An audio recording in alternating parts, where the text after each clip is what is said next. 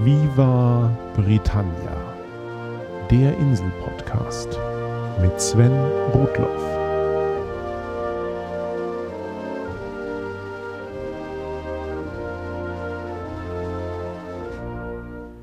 Herzlich willkommen zu Folge 21 von Viva Britannia, dem Podcast über Großbritannien und die Briten. Eigentlich sollte es in dieser Folge um Altes und Neues gehen. Das wird es auch, aber anders als gedacht. Ich bin durch einige private Umstände mit der geplanten Episode leider nicht so weit gekommen, wie ich es gehofft hatte. Dafür kann ich aber schon die Folge vorziehen, die ich eigentlich für Mitte November vorgesehen hatte. Und ich weiß, dass das viele Hörer freuen wird. Denn auch hier geht es um ein Thema, das einerseits recht alt, aber auch brandaktuell ist. Und auch für Viva Britannia selbst gibt es damit eine Premiere. Am 23. November feiert die am längsten laufende und unter anderem nach Einschaltquoten erfolgreichste Science-Fiction-Fernsehserie der Welt ihr 50-jähriges Bestehen. Von der BBC-Serie Doctor Who gibt es mittlerweile mehr als 800 Folgen und ein Ende ist nicht absehbar. Zum Vergleich, alle Star Trek-Fernsehserien zusammen kommen auf etwas mehr als 700 Folgen. Seit 1963 ist Doctor Who ein fester Bestandteil des britischen Kulturguts und seit einigen Jahren laufen zumindest die neueren Folgen auch im deutschen Fernsehen. Obwohl ich selbst durchaus ein Science-Fiction- und Fernsehserien-Fan bin, war Doctor Who lange an mir vorübergegangen. Aber ich hatte ja das Glück, genau zu der Zeit auf der Insel zu leben, als die Serie mit David Tennant in der Titelrolle einen neuen Beliebtheitshöhepunkt erlebte. Seitdem habe ich keine Folge und kein Weihnachtsspecial ausgelassen. Dennoch bin ich zur Geschichte von Doctor Who sicher kein Experte. Um euch die Serie angemessen nahezubringen, habe ich mir deshalb für diese Folge Verstärkung geholt. In der allerersten Interviewfolge von Viva Britannia spreche ich mit Raphael Klein vom WhoCast, dem ersten und einzigen deutschen Podcast zu Dr. Who. Viel Spaß dabei. Ja, hallo Raphael. Schön, dass das geklappt hat.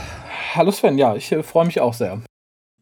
Ja, zum Hintergrund der ganzen Geschichte. Ich ähm, hatte in einer früheren Folge von Viva Britannia mal die britische Fernsehlandschaft behandelt und damals auch angedeutet, dass ich zum Jubiläum einer gewissen erfolgreichen Fernsehserie natürlich nochmal eine eigene Folge machen möchte.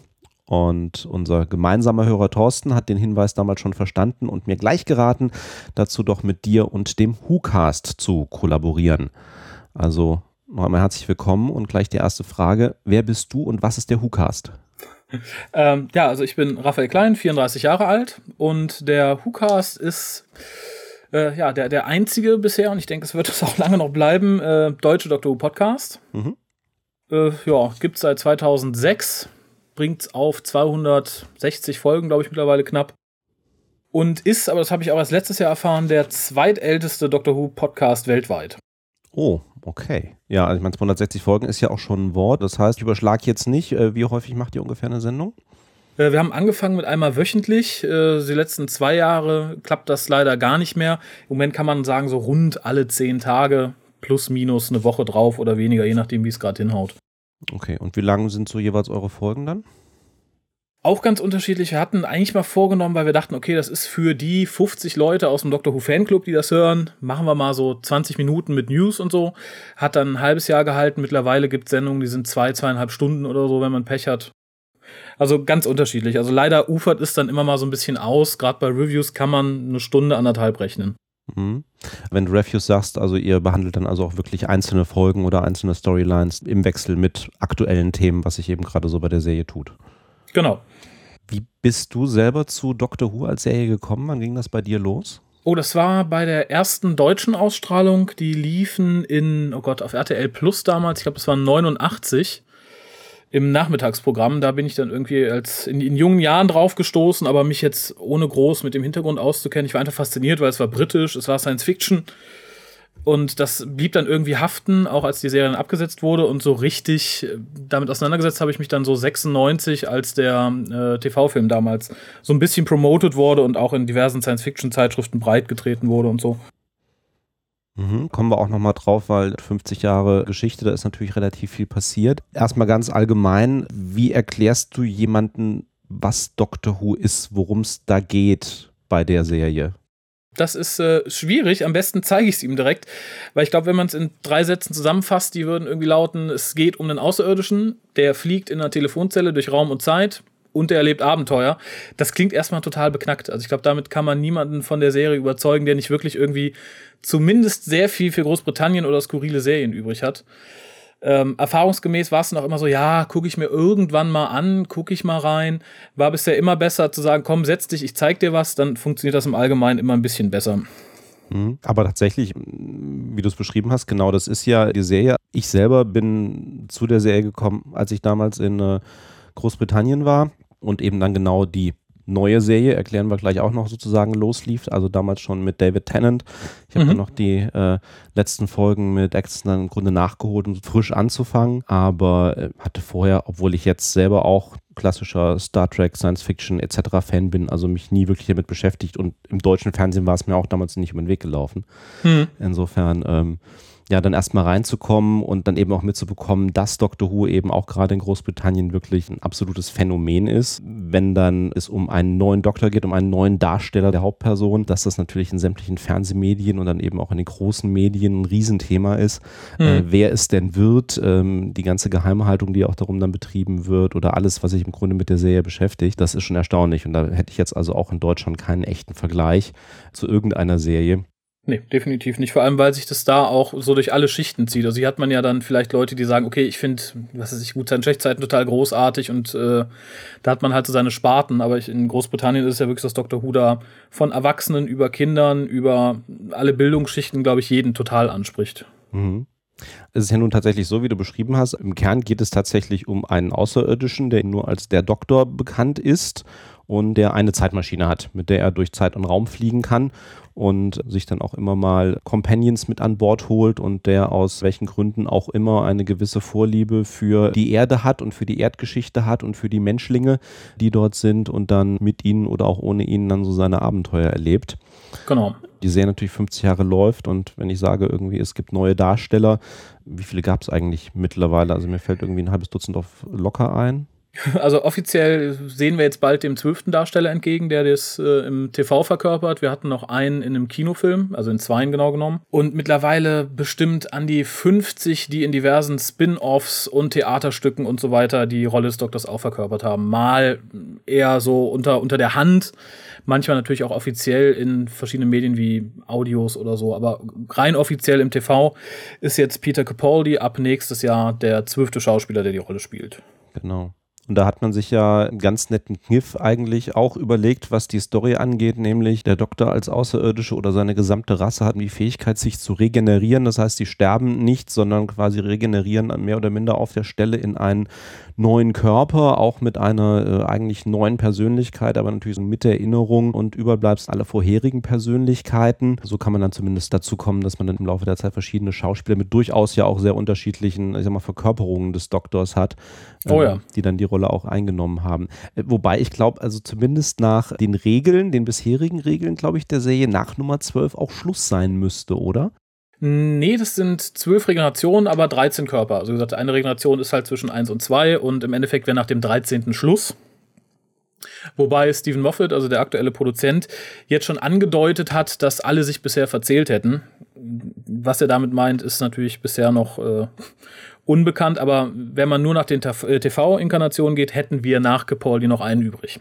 Wobei es ja Hinweise gibt, also wir haben ja auch gesagt, mit Anlass auch dieser Viva Britannia-Folge ist ja, dass das 50-jährige Jubiläum vor der Tür steht, es dazu eine Spezialfolge geben wird und es zumindest danach aussieht, dass es sein könnte, dass in dieser Folge eine Inkarnation des Doktors auftaucht, die bisher nicht bekannt war. Das heißt, eventuell genau. wären wir mit Capaldi sogar schon bei Nummer 13, aber da müssen wir den 23. November abwarten. Wenn nicht sogar noch ein bisschen länger. Also bisher, ich gerade in der neuen Serie wurde auch viel mit dem Konzept der Regeneration ein bisschen gespielt. Also der zehnte Doktor regenerierte einmal in, in sich selbst praktisch und man weiß bis heute nicht, ob man das zu zählen hat oder nicht. Äh, der elfte Doktor musste seine Regenerationsenergie jemand anderen abgeben, hat dafür von jemandem wieder welche bekommen. Also im Endeffekt ist da Tür und Tor offen, gerade seit den letzten vier, fünf Jahren zu sagen, so, wir haben theoretisch jetzt noch 20 Stück übrig oder zu sagen, ja, der nächste ist wirklich der letzte, ohne da in Erklärungsnöte zu geraten neue Serie, vielleicht sollten wir das auch mal auf, klären, also die, die, Serie gibt es offiziell seit 1963 natürlich, also seit November mhm. 1963, da ging das Ganze los das habe ich auch schon mal erklärt, es ist ja sowieso bei englischen Fernsehserien immer so ganz interessant, was die unter einer Staffel verstehen und wie auch so einzelne Sendungen ablaufen. Ich glaube, das hat sich ja auch geändert. Also gerade am Anfang, das waren ja schon relativ kurze Folgen, also 20, 25 Minuten, ne? aber dann gab es dann eben Geschichten, die dann über mehrere Folgen hinweg liefen. Genau, also in der Regel waren es 25 Minuten bis zum äh, sechsten Doktor. Da hat man experimentierhalber mal versucht, daraus 45-minütige Folgen zu stricken ging aber in die Hose und an sich kann man sagen, so drei bis sechs Folgen machen dann immer so eine ganze Story aus. Liefen da auch immer wöchentlich, a 25 Minuten. Und das hielt sich bis 1989, bis die Serie dann eingestellt wurde offiziell, beziehungsweise offiziell hieß es, wir bestellen keine weitere Staffel, aber das kam halt dem Ende der Serie dann gleich. Und änderte sich dann erst ja, 2005, als man sich der Serie dann wieder angenommen hat unter Russell T. Davis. Also praktisch das, was jetzt als neue Serie oder die neuen Folgen oder New Series betitelt wird und äh, von Seiten der BBC auch nochmal mit Staffel 1 nummeriert wurde, also nicht mit Staffel ähm, 27 in dem Fall. Das war, wie gesagt, auch so die Zeit, wo ich dann so ein bisschen eingestiegen bin. Also Russell T. Davis als der Showrunner, wie es ja immer so schön im Englischen heißt, also der Hauptverantwortliche wirklich für die gesamte Produktion, auch für die wesentlichen Stories, der das Ganze dann wieder aus der Taufe gehoben hat für die BBC. Und jetzt eben Stephen Moffat als sein Nachfolger mit äh, ist jetzt seit wie vielen Staffeln dabei? Jetzt irgendwie, glaube ich, seit äh, dreien, ne, glaube ich. Genau, irgendwie. seit ja. der, also er hat in der fünften praktisch übernommen und wir fangen jetzt mit der achten an. Also das ist jetzt seine, seine dritte dann. Genau. Gut, und jetzt, also mittlerweile, also mit der neuen Serie ist man wieder bei 45 Folgen, äh, 45 Minuten pro Folge, ne? So Größenordnung. Genau. Und es sind auch in der Regel dann abgeschlossene Folgen, nicht wie zu Zeiten des sechsten Doktors, dass man sagt, man hat definitiv immer zwei 45-minütige Folgen für eine ganze Geschichte, sondern es gibt auch zwei Teile, aber die sind eher selten. Mhm. Was macht für dich den Reiz von Doctor Who aus? Warum, warum bist du Fan geworden? Uh, das ist, das ist schwierig. Also ich glaube, als Kind war es einfach, ich hatte immer eine Affinität zu, zu britischen Serien, egal welche Art von der Doktor und das liebe Vieh über Monty Python, fand ich alles ganz großartig, ohne es mir erklären zu können. Und dazu kam dann halt die Liebe zu Science Fiction und das traf so genau den Nerv irgendwie. Als ich so um die zehn Jahre alt war, war ich halt hellauf begeistert heute ist es immer noch ein bisschen so. Also ich finde immer noch, dass, dass diesen etwas britischen Touch, den die Serie hat, im Gegensatz zu allen amerikanischen Science-Fiction-Produktionen total toll. Und ansonsten ist es, glaube ich, einfach so die Vielfältigkeit des Formats. Also gerade durch den Wechsel der Doktoren und den Wechsel der Produzenten bzw. der Showrunner hat man halt sehr viele Möglichkeiten, sowohl vom Tenor der Serie, der dann halt sehr oft wechselt, als auch durch, die, die, durch, die, durch den Inhalt des, des Raum- und Zeitreisenden, kann man halt alles machen. Von Historiendramen über wirklich reine Science-Fiction-Geschichten. Und das macht das Ganze halt ganz spannend und halt auch sehr abwechslungsreich. Was ich faszinierend fand, und das ist mir eben auch in Großbritannien begegnet und warum diese Serie eben auch so bekannt ist und eben auch so kulturprägend war, die wird ja durchaus ein bisschen auch als Initiationsritus für Kinder und Jugendliche verstanden und eigentlich ja auch von vielen Folgen her so ein bisschen als Gruselserie also verkauft will ich nicht sagen, aber es gibt ja auch im Englisch dieses Bild Dr. Who so mit halb verschlossenen Augen von hinter der Couch irgendwie so vorsichtig zu gucken. Mhm. Äh, das war natürlich schon, also die außerirdischen Gegner, die dann im Laufe der Zeit immer eingeführt wurden, äh, gegen die sich der Doktor dann erwehren musste oder die, gegen die er die Erde oder das Universum verteidigt hat, äh, seien es jetzt die, die Daleks, wo man ja wirklich sagen muss, okay, wenn man dann so, wie du schon sagst, so mit seiner amerikanischen Science-Fiction-Sozialisierung äh, so drauf guckt, sagt so, ja, das sind halt irgendwie so kleine, irgendwie äh, runde Roboter, irgendwie so Blechbüchsen, die da durch die Gegend kugeln und ja, okay, die haben zwar irgendwie so einen äh, Energiestrahl, mit dem sie jemanden im Grunde auf der Stelle umbringen können. Ja, mhm. gut, aber eigentlich ist das doch irgendwie Kinderkram oder so. Also sich da jetzt so wahnsinnig vor zu fürchten, das kann man eigentlich nicht so ganz nachvollziehen. Also es äh, hat schon so ein bisschen, wie du sagst, es hat so ein bisschen so einen äh, britischen Charme irgendwie so, ne? Also mhm. an, an, an, an vielen Stellen. Ja, wobei gerade das ist, glaube ich, jetzt auch mit den neuen Folgen so ein bisschen ausgebügelt worden, weil da gibt es dann so Sachen wie die Weeping Angels und so. Da braucht man sich, glaube ich, heute nicht mehr zu verstecken und sagen, ja, ist sehr britisch und muss man eigentlich nicht Angst vor haben. Ich glaube, das ist dann so eine, so eine Art des Grusels, der trifft jeden irgendwie. Ähm, aber gerade Daleks etc. muss eine Soziali äh, Sozialisationssache sein, weil wenn du heute im Kind hier so ein Dalek zeigst oder so, das wird erstmal lachen. Hm, genau. Und ich kann es auch verstehen. Die, die neue Serie hat er versucht, arg gegenzulenken, indem man wieder gezeigt hat, dass man sich vor denen doch wirklich fürchten kann, weil es halt Kampfmaschinen sind und so weiter und so fort. Aber rein optisch überzeugen die erstmal, glaube ich, als böses Monster nicht sofort. Hm. Die Weeping Angels. Da kommt natürlich auch gleich meine nächste Frage. Du hast schon am Anfang gesagt, am liebsten zeigst du jemandem Doctor Who. Ähm, mhm. Was empfiehlst du jemandem, der sagt, okay, Doctor Who äh, klingt interessant, wie soll ich mich dem Ganzen nähern? Wie soll, was soll ich mir mal angucken, um festzustellen, ob das was für mich ist? Bietet sich natürlich total an, mit den neuen Folgen, also ab 2005 anzufangen. Hat den Vorteil, dass äh, Russell T. Davis am Anfang nochmal alles erklärt, aber auf eine sehr, sehr sanfte und sehr ruhige Art. Also man wird jetzt nicht hingesetzt und es erzählt jemand aus dem Off die ganze Vorgeschichte, sondern man erfährt praktisch im Laufe der ersten Staffel so den Hintergrund des Doktors. Das ist ganz gut. Muss man aber auch sagen, dass dann gerade die ersten vier Staffeln vom Tenor ganz anders sind als die anderen Doctor Who-Sachen, weil die so ein bisschen mehr in, in Richtung Familiendrama gehen spricht manche total an, finden sie großartig, sind dann aber schockiert, wenn der neue Doktor kommt und das alles wieder so ein bisschen in Richtung britische Science Fiction geht. Also man merkt schon den Umschwung. Insofern kann man auch problemlos, wenn man sagt, ich möchte mich eher dem nähern, mit Staffel 5 anfangen. Das ist halt so die erste Staffel mit dem elften Doktor dann. Da braucht man auch kein Vorwissen. Also das ist eigentlich ohne Probleme zu gucken, weil da durch den neuen Doktor und den neuen Companion halt auch wieder ein bisschen erklärt wird, was Sache ist, also was, was der gute Mann tut, warum er in der Telefonbox reist und so weiter und so fort. Das sind so, glaube ich, die Sachen, die man jedem Neuen als erstes empfehlen könnte, wenn er wirklich ganz neu anfangen möchte. Also ich würde nur Leuten, die halt wirklich eine Affinität zu alten britischen Serien und Filmen haben, raten, fangt mit was Klassischem an. Ansonsten wie gesagt, gerade die neuen Folgen sind für jeden guckbar, äh, ohne dass man sagen muss, oh Gott, wie furchtbar. Gibt ja Leute, die sind da ein bisschen empfindlich, wenn es jetzt nicht alles super schön poliert und Hightech-mäßig aussieht.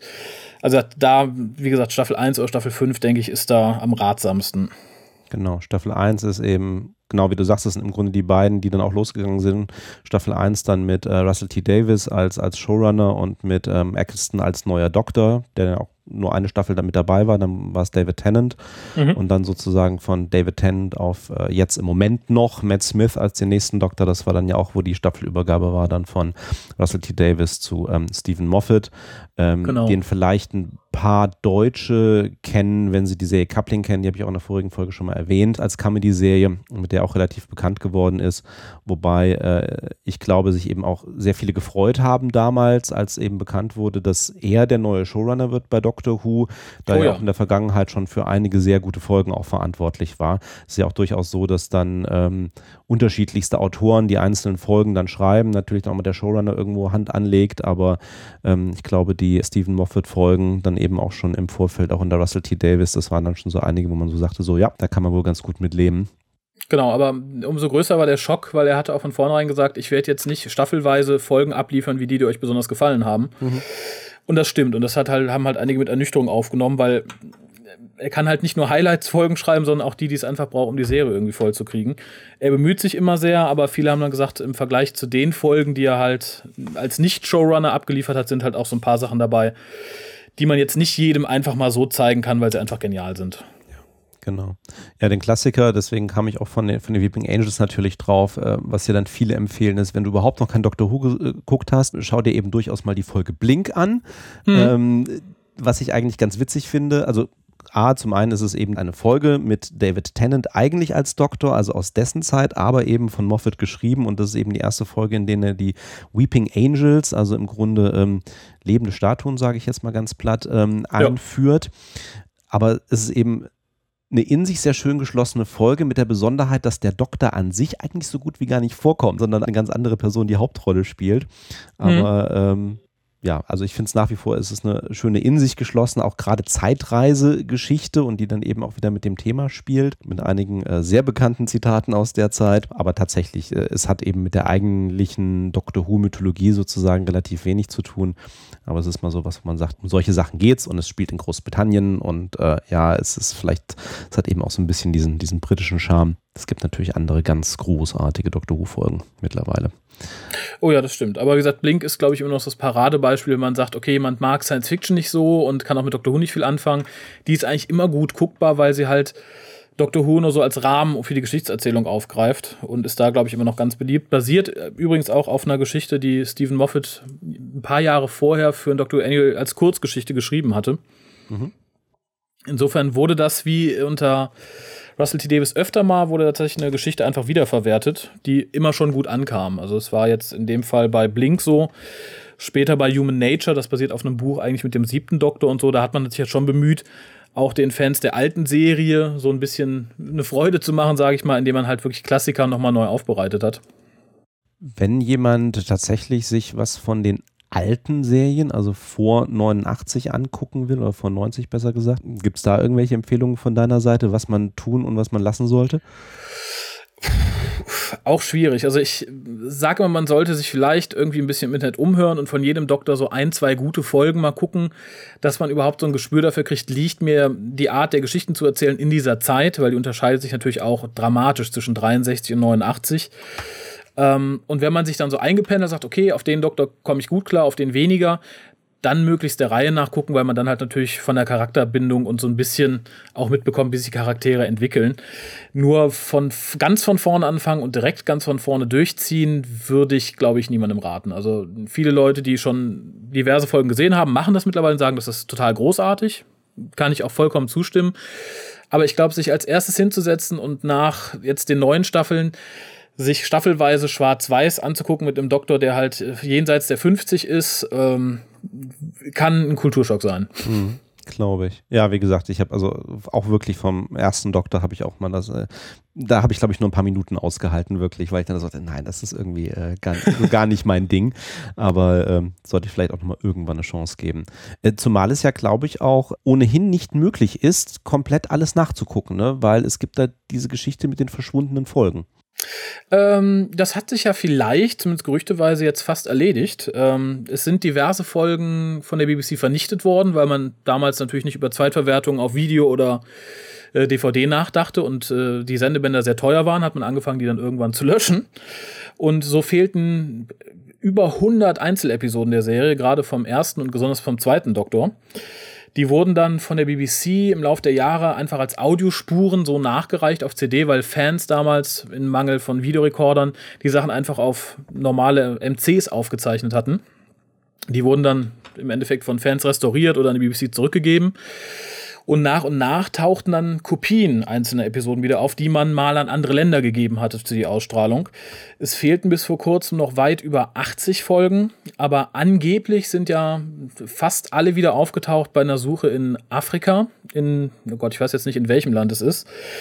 Äh, zwei sind vor kurzem bekannt gegeben worden. Das war The Web Planet und äh, Enemy of the World, die auch mit großem Erfolg dann auf iTunes verscherbelt wurden, direkt nachdem es bekannt gegeben wurde. Die Gerüchteküche brodelt da aber schon seit 2011, dass einige behaupten, ganz sicher sind 106 gefunden worden und es gab wohl hinter den Kulissen dann viel, viel Ärger und viel Verhandlungen und darum musste das bisher geheim gehalten werden. Und jetzt hat die BBC wohl beschlossen, angeblich das erst nach und nach bekannt zu geben. Wie gesagt, den Anfang machten jetzt die beiden kompletten Folgen äh, die vor, ich glaube, das vor drei Wochen bekannt gegeben wurden. Und angeblich sollen jetzt im Jubiläumsjahr dann noch mehr gefunden werden, in Anführungszeichen. Okay, wo man dann zugibt, dass man sie bereits seit einiger Zeit ähm, eigentlich schon wieder hat. Ja, wenn man nicht äh, ganz durchzieht, die Schauspielerin sagt, die werden, wurden jetzt erst in Afrika entdeckt oder so. Mhm, mhm, Kann alles sein. Aber wenn man sich halt auf die Quellen verlässt, die bisher auch da meistens irgendwie recht hatten, so hinter der Hand, dann kommt da noch einiges. Und die meisten davon wurden ja im Endeffekt seit der Erstausstrahlung gar nicht mehr gesehen und äh, wurden jetzt komplett restauriert. Also die Sachen, die jetzt bei iTunes zu sehen waren, sehen wirklich großartig aus. Mhm. Cool. Das Jubiläum steht vor der Tür und dann kommt noch die Weihnachtsfolge und da gibt es dann den, naja, zumindest irgendwie dann gegen Ende wahrscheinlich den Wechsel dann zum nächsten Doktor, das ist schon erwähnt, Peter Capaldi. Mhm. Ähm, was versprichst du dir vom Jubiläum, von Weihnachten, von Capaldi? Schon irgendwelche Vorhersagen oder Wünsche? Erstmal freue ich mich total aufs Jubiläum, allein wegen des angeblich achteinhalbten Doktors, also die Inkarnation, die bisher vergessen wurde. Die wird gespielt von John Hurt. Da freue ich mich total, total drauf, weil allein Fotos, da sieht er schon großartig aus als Doktor. Egal wie es dann im Endeffekt erklärt wird. Große Hoffnungen habe ich da weniger, muss ich sagen. Also, ich glaube nicht, dass sich da jetzt noch so viel tut. Es wird uns zwar versprochen, mit Peter Capaldi kommt eine ganz neue Richtung in die Serie. Aber wie das dann im Endeffekt aussieht, weiß ich nicht. Viele haben sich jetzt ein bisschen, ich möchte jetzt nicht sagen aufgeregt, aber denen hat es halt nicht so wirklich in den Kram gepasst, dass jetzt nach wirklich zwei sehr jungen Doktoren äh, praktisch der älteste Darsteller der jemals die Rolle gespielt hat, kommt. Nämlich Peter Capaldi ist, wenn ich mich nicht sehr vertue, ein bisschen älter als William Hartnell, als er damals die Rolle des ersten Doktors übernommen hat. Weil viele sagten, ja, der wird ja nicht so viel rennen können in dem Alter und der sieht ja auch gar nicht mehr so gut aus. Ähm, Hoffnung ist jetzt tatsächlich ein bisschen, dass es auch, zumindest was den Doktor betrifft, wieder in die Richtung geht, wie es auch in, in den ersten ein, zwei, drei Doktoren der Serie war, dass halt der Doktor nicht mehr der große Actionheld ist und äh, der mit seinen Companions in Liebesbeziehungen aufgeht und so, sondern tatsächlich jemand, der durch Raum und Zeit reist und so ein bisschen im Hintergrund agiert. Also ich weiß nicht, wie viel du vom ersten Doktor gesehen hast. Der war nicht der aktivste. Mhm. Und ähm, das, was bisher so angedeutet wurde, könnte so ein bisschen in die Richtung gehen, weil jetzt gerade wohl auch ein junger Mann als zweiter Companion gecastet wurde zur, zum weiblichen Pendant, der jetzt sowieso schon da ist. Und weil Peter Capaldi ja, als er vorgestellt wurde, er wurde im Rahmen einer großen Show vorgestellt, auch schon in so einer typischen ersten Doktor-Geste auf der Bühne stand. Und das würde ich zur Abwechslung mal begrüßen. Tät der Serie, glaube ich, jetzt nach acht Jahren New Who in Anführungszeichen mal ganz gut, dass man da so einen kompletten Richtungswechsel hat. Ja, also es gab ja auch viele, die gesagt haben, auch Matt Smith jetzt gerade so der gehende Doktor sozusagen und eben der jüngste von der ganzen Truppe, mhm. ähm, der war ja nun schon sehr hibbelig hipster-like, sage ich jetzt mal, in seiner Rolle. Ähm, mhm. Natürlich klar, man muss auch immer ein bisschen die Geschichten sehen, die ihm dann auch auf den Leib geschrieben wurden und auch die Hintergrundgeschichten. Ich meine, das wäre auch nicht alles Friede, Freude, Eierkuchen. Und äh, was ich mir persönlich so ein bisschen erhoffe, zumindest dann von der Weihnachtsfolge, also jetzt nicht vom Jubiläum, das wohl nicht, aber ähm, zumindest hat Moffat ja auch noch ein bisschen versprochen, es gibt ja noch diverse offene Stränge oder Fragezeichen oh, ja. so aus der Zeit. Was ist jetzt eigentlich die letzten Jahre mit Matt Smith und mit dessen Doktor eigentlich so alles passiert?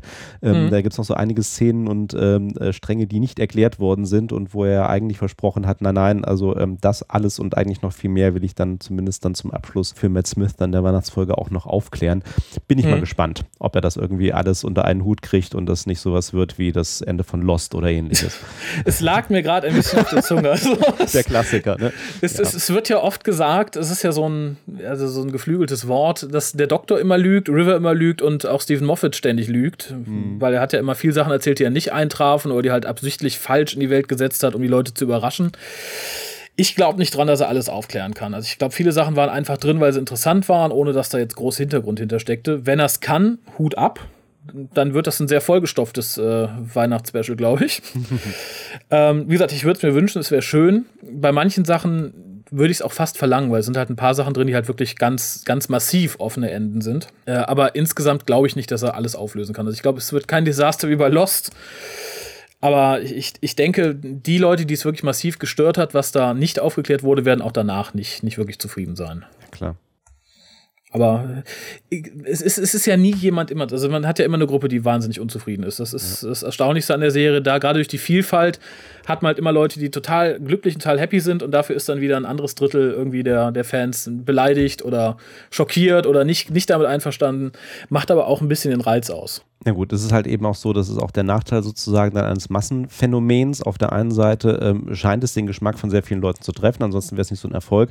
Wenn mhm. nicht so wahnsinnig viele Leute sehen, gibt es dann auch immer welche, die mit bestimmten Entwicklungen dann nicht so ganz einverstanden sind. Ich glaube, das ist ja bei allen diesen Serien dann der Fall. Eben. Und äh, vor allem ist es jetzt bei der Serie auch gerade so, dadurch, dass man halt jetzt ein Massenpublikum ansprechen will und wieder so ein bisschen in Richtung Familienserie gesteuert ist äh, seit 2005, dass halt viele Sachen einfach nicht mehr gemacht werden können. Also die Serie hatte meines Erachtens so inhaltlich die Höhepunkte zwischen 1990 bis 2004. Da gab es halt unheimlich viele Bücher und unheimlich viele Hörspiele, die sich halt mit den Gegebenheiten, die Doctor Who anbietet, sehr viel mehr getraut haben. Also da gibt es wirklich Geschichten, die gruseln mich als erwachsenen Mann heute noch.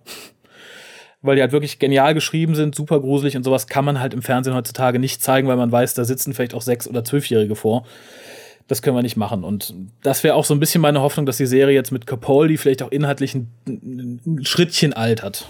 Mhm wo, wo wir jetzt noch gar nicht drauf eingegangen sind, aber es fällt mir in dem Zusammenhang ein, wir sollten es zumindest erwähnt haben, es gab natürlich jetzt auch gerade in den letzten Jahren noch einige Spin-Offs, ähm, oh, dann ja. eben auch zu Doctor Who, also zum einen ähm, Torchwood fiel mir nämlich genau an der Stelle ein, das wurde dann ja auch schon durchaus von den Themen, die da behandelt wurden, äh, erwachsener positioniert und das lief ja auch erstmal als Serie und dann gab es ja noch ein paar Fernsehspecials hinterher, äh, mhm. äh, wo ich dann auch sagen muss, dass also, ähm, egal was man jetzt letztendlich von Auflösung oder Nicht-Auflösung von den Stories halten mag, sagen musste, also von den Themen oder von der Art und Weise, um die es dann da zum Teil storyweise ging, äh, da habe ich auch ein paar Mal geschluckt. Also ähm, das war mhm. dann so schon ein bisschen was anderes, was da lief. Genau, und so ungefähr kann man sich auch zumindest teilweise die Richtung vorstellen, die die Doctor Who, also die Mutterserie, ging, als sie halt nicht im Fernsehen war. Mhm. Also schlug halt teilweise einen sehr düsteren Ton an. Äh, wobei gerade bei Torchwood, erste Staffel fand ich schwierig, weil das war meines Erachtens nicht für Erwachsene, das war halt wirklich für, für ältere Teenager, weil da ja größtenteils wirklich mit sexuellen Anspielungen gespielt mhm. wurde. Ja. Das fand ich schwach. Staffel 3, also dieses Special, was sich über eine Woche zog, Children of Earth, finde ich, ist mit das Beste, was britisches Fernsehen und überhaupt Fernsehen in den letzten Jahren geboten hat inhaltlich, weil man sich wirklich halt inhaltlich mit einem ganz, ganz schwierigen Thema befasst hat. Und sowas würde ich mir halt für die Mutterserie auch mal wieder wünschen. Mhm. Und für die kleineren gab es dann ja noch ähm, die Sarah Jane Adventures. ja, die mich, die mich persönlich aber über die meines Erachtens relativ schwache vierte Staffel Doctor Who gerettet haben. Das war wirklich ein Jahr, wo ich lieber die Kinderserie in Anführungszeichen geguckt habe, als, als die Mutterserie, weil sie halt irgendwie fantasiereicher war und nicht so gezwungen wirkte. Also für die Leute, die sich, die sich noch gar nicht mit auseinandergesetzt haben, Sarah Jane Adventures ist eine Kinderserie um einen ehemaligen Companion des Doktors, der auch in der Mutterserie wieder auftaucht, ich glaube im Jahr 2006, und dadurch ihre Liebe wieder entdeckt für mysteriöse Fälle und die dann praktisch in ihrer eigenen Serie mit den Nachbarskindern löst. Also da habe ich auch mal ein paar Folgen gesehen äh, von, ich finde das eigentlich auch ganz nett. Also ja, schöne Kinderserie. Ja, also wundert mich sehr, dass es die noch nicht ins deutsche Fernsehen geschafft hat, weil die, die Wetten liefen immer nachdem Torchwood doch relativ erfolgreich auf RTL 2 gelaufen war. Dass dann vielleicht irgendwie auf irgendeinem Kinderkanal oder so als erstes die Sarah Jane Adventures eingedeutscht werden, aber mittlerweile hat er dann doch zum Glück Doctor Who den Sprung ins deutsche Fernsehen geschafft. Wo stehen wir da gerade? Wahrscheinlich wie immer im deutschen Fernsehen, so ein Jahr hinterher oder so wahrscheinlich, oder? Ähm, ich glaube, wir sind fast aktuell. Das läuft ja im Pay-TV. Mhm. Und ich glaube, Fox hat die siebte Staffel auch schon komplett durch. Ah, okay. Also da sind wir jetzt und sie strahlen das Special auch zeitgleich mit, äh, mit der BBC aus. Das Jubiläumspecial wird ja weltweit zeitgleich überall übertragen und sogar in diversen Kinos. Also ich glaube, in Deutschland ziehen auch diverse Dutzend Kinos mit mittlerweile und es, es, gehen auch die Karten weg wie warme Semmeln. Also ich hätte es nicht gedacht, aber manche Kinos haben sogar schon einen zweiten Saal geöffnet oder eine Vorstellung nicht live eine Stunde später angesetzt. Tja, Wunderbar. Also, wer noch versuchen will, Karten zu bekommen, 23. November äh, ist das Special oder ist auf diversen anderen Kanälen äh, live zu sehen, sei es im deutschen Fernsehen, äh, sei es auf anderen Wegen. Gibt es sonst noch irgendwas, was du unseren Hörern mit auf den Weg geben möchtest, was Dr. Who betrifft? Traut euch einfach mal. Also es ist eine, eine tolle Serie, die ich, ich denke durch die Vielfalt auch für jeden was zu bieten hat. Also vom wirklich Schwarz-Weiß-Film-Fan, der ein bisschen in Richtung Science-Fiction tendiert, über Leute, die halt wirklich sagen, ja, lieber moderne Serien. Ich, ich denke, da sollte für jeden was dabei sein. Man muss es halt nur finden. Das ist halt in 50 Jahren Serienhistorie manchmal ein bisschen schwierig. Okay, prima. Ja, Raphael, vielen Dank. Ich bedanke mich. So viel also zum Interview mit Raphael vom WhoCast. Ich hoffe, dieses etwas andere Format von Viva Britannia hat euch gefallen. Gebt mir gerne Feedback dazu im Blog oder auf den anderen Social Media Kanälen. Ich plane auch in Zukunft immer mal wieder Interview-Episoden mit Gesprächspartnern zu machen, die einen ganz eigenen Blick auf die Insel haben. In der nächsten Folge sind wir wieder zurück beim üblichen Format. Und dann geht es wirklich um Altes und um Neues. Einerseits um die Liebe der Briten für alte Dinge und Geschichte und andererseits um ihre Beiträge zu modernster Technik. In diesem Sinne, thanks for listening, cheers and bye bye.